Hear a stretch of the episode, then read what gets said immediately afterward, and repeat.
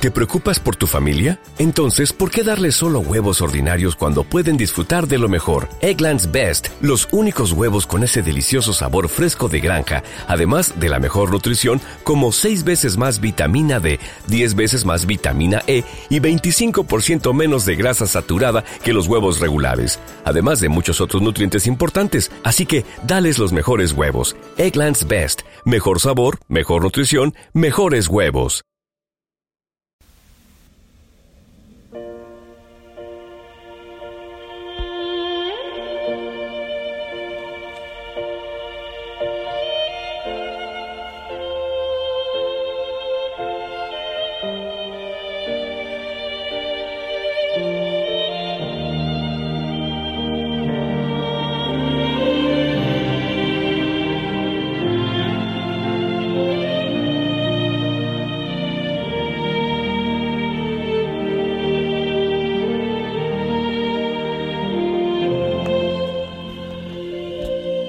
Buen día.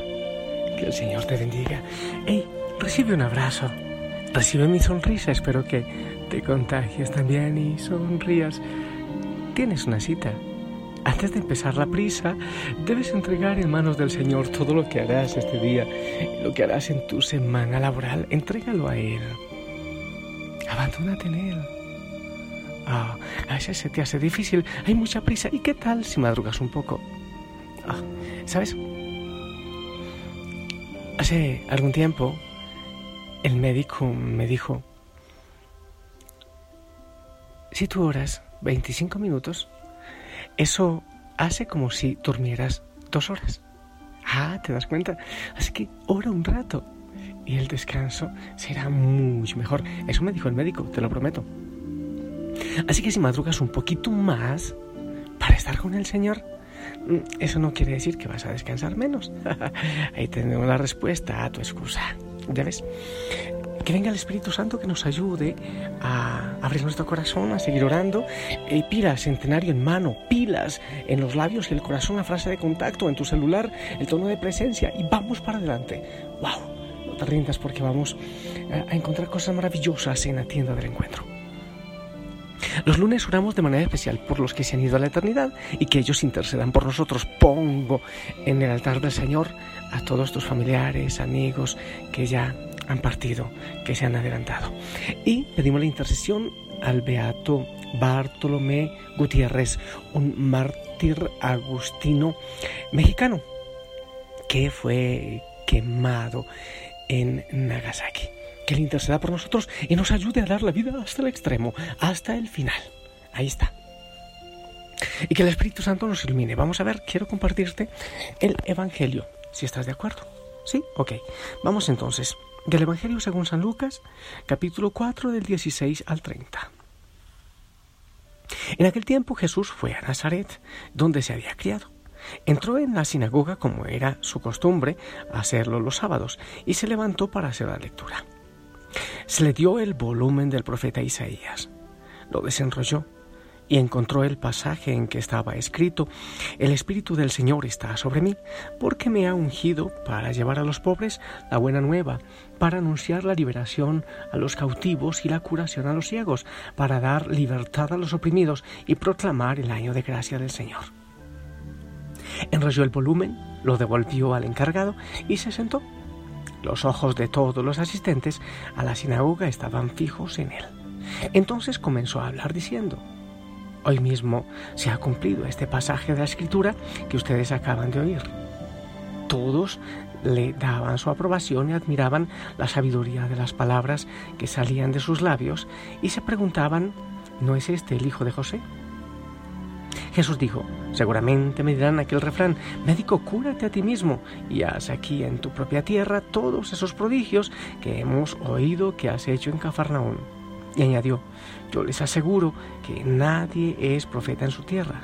Había ciertamente en Israel muchas viudas en los tiempos de Elías, cuando faltó la lluvia durante tres años y medio, y hubo un, un hambre terrible en todo el país.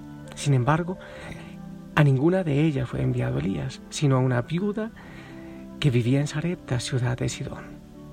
Había muchos leprosos en Israel en tiempos del profeta Eliseo. Sin embargo, ninguno de ellos fue curado, sino Naamán, que era de Siria. Al oír esto, todos los que estaban en la sinagoga se llenaron de ira y, levantándose, lo sacaron de la ciudad y lo llevaron hasta una barranca del monte sobre el que estaba construida la ciudad para despeñarlo. Pero él pensaba, pero él pasaba por en medio de ellos y se alejó de allí. Palabra del Señor. Mi gente, vamos a hablar del Evangelio, obviamente, que es de las cosas que más me gusta hacer en la vida. Voy a hablar desde, desde lo que hay en mi corazón, desde mi sentimiento. Yo creo que pocas cosas son tan engañosas como la admiración humana. Muy pocas cosas. Imagínate en qué termina un famosísimo cantante. Los que son un poquito más viejos, perdón, yo también estoy en el gremio, colegas. Los que somos un poco más, más viejos, que pasamos de los 35, hemos tenido en nuestro tiempo, en algún momento, quizás un artista o un deportista a quien admirábamos, ¿verdad? La pregunta es, cuando terminó la carrera deportiva o cuando quizás se fue vinagrándose música, ¿qué pasó con la admiración? La mayoría de ellos han quedado en el olvido. Hay veces que no se me da curiosidad por saber qué pasó con ese actor que era una genialidad o qué pasó con ese cantante y hay muchos de ellos que ya se han muerto, muchos. No me había enterado. La admiración y la fama son cosas tremendamente engañosas. Hay gente que un momento es tremendamente admirado, pero así después fácilmente la gente que admiraba después gritan crucifícalo, crucifícalo y crucifícalo. Yo sé que hay mucha gente, bueno, de todo. Hay muchos que llegan a la familia Osana a fisgonear para ver en qué se equivoca esta curita para enterrar el cuchillo. No, no me estoy quejando, sino que es una cosa que uno asume, yo la asumo todo el tiempo, es verdad.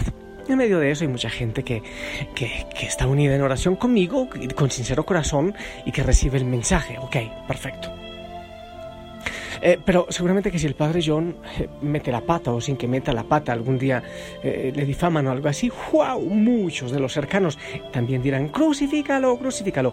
No estoy diciendo una queja, es una cosa real, totalmente real. Y se arman chusmas. ¿Qué pasó con Jesús?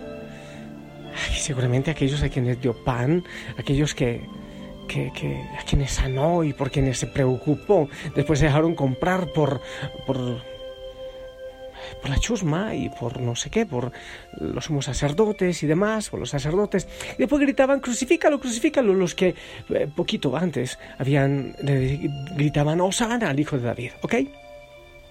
El Evangelio de hoy nos trae otra realidad. De lo mismo, ¿no? El Señor llega y dice que después de, proclamar, de decir lo que dijo en la sinagoga, que todos los ojos estaban puestos en Él y Él recibía la aprobación de todos. Primero, ok, aquí está, una maravilla, consolación, eso es de Dios, excelente, lo aprobaban. Pero después como que se mete el enemigo y esos mismos que le habían dado la aprobación fueron y lo querían desbarrancar. Y Él pasando por el medio de ellos escapó. ¿Qué tan rápido cambian los afectos? Estoy pensando, por ejemplo, eh, en el tiempo del Papa Benedicto XVI, eh, una maravilla, un hombre muy, muy sabio, tremendo, descrestó a mí mismo por su humildad y por su sabiduría y todo lo demás.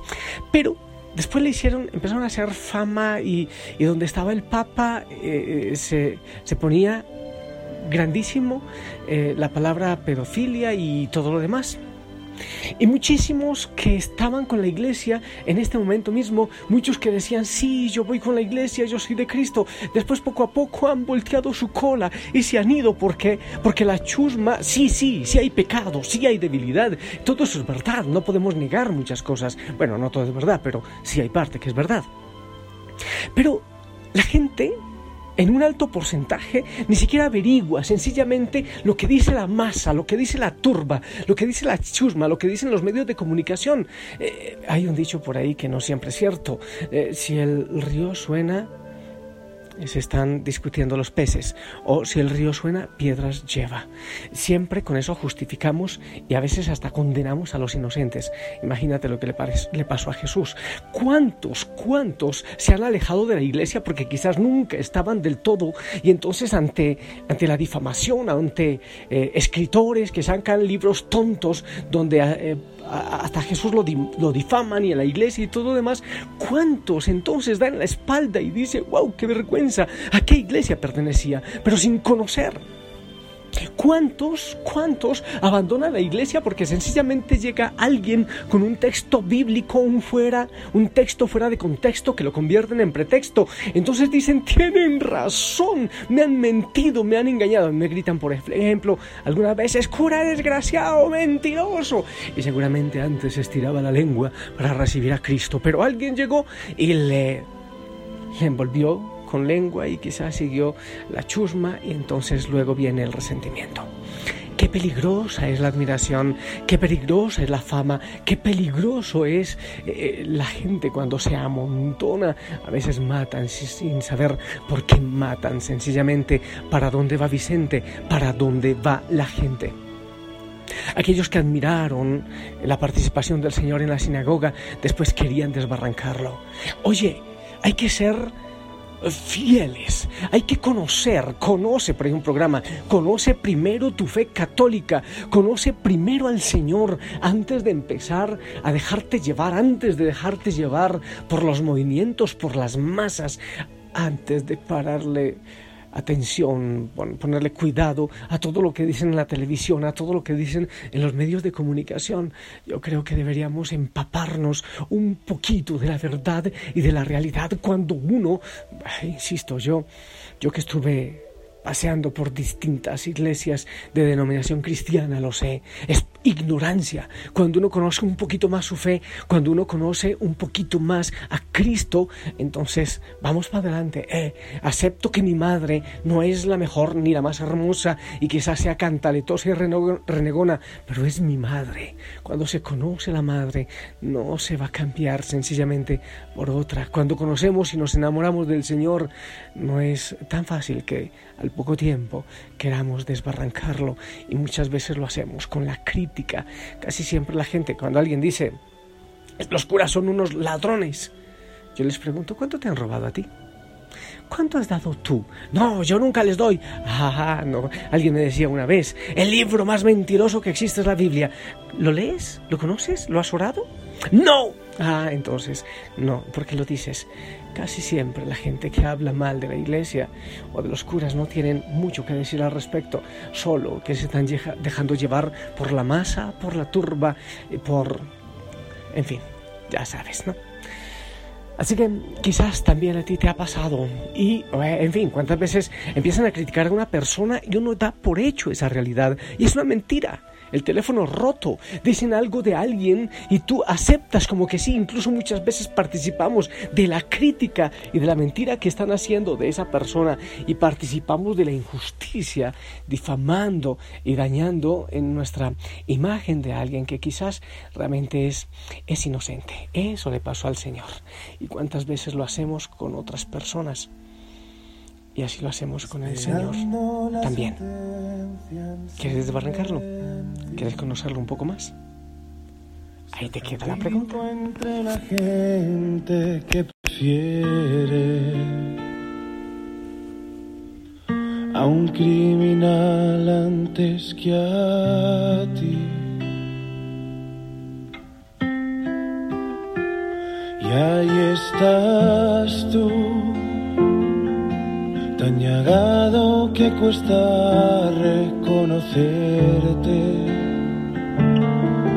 Entre burlas, insultos, sin amor, sin amigos, hemos subido todos de la cruz. Pues yo también he sido uno preferido cualquier cosa antes que a ti. Te he dado la espalda un sinfín de veces. No he dejado que te muevas en mí y aún así dices que me amas, no sé qué viste en mí.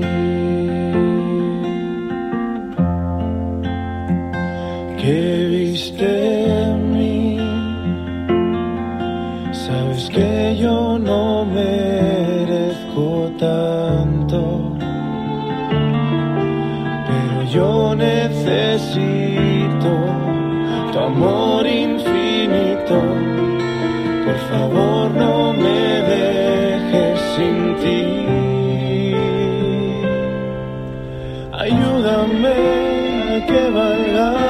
pena. Me he dado cuenta que no puedo estar sin ti. Que valga la pena que viva tu condena.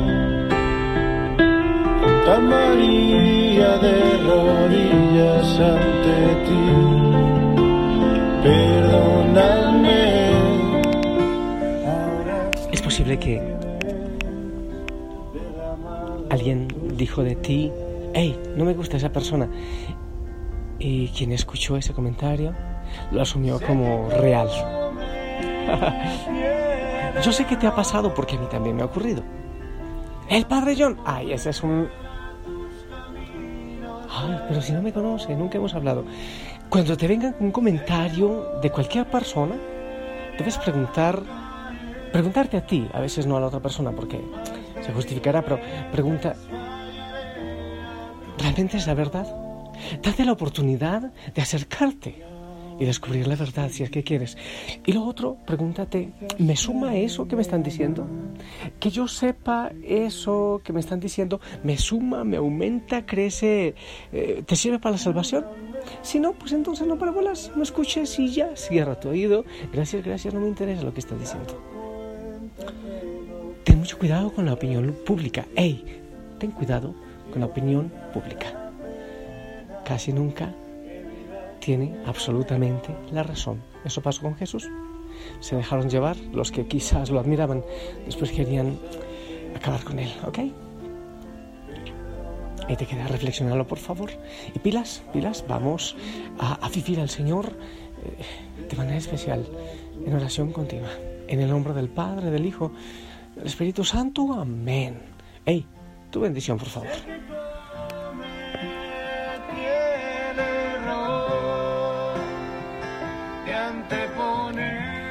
Gracias, gracias, sonríe, te amo en el amor del Señor. Disfruta este día. Eh, eh, sonríe, no te quejes tanto. Anda, lleva la luz de Cristo al mundo. Si el Señor lo permite, nos encontramos en la noche. Hasta pronto.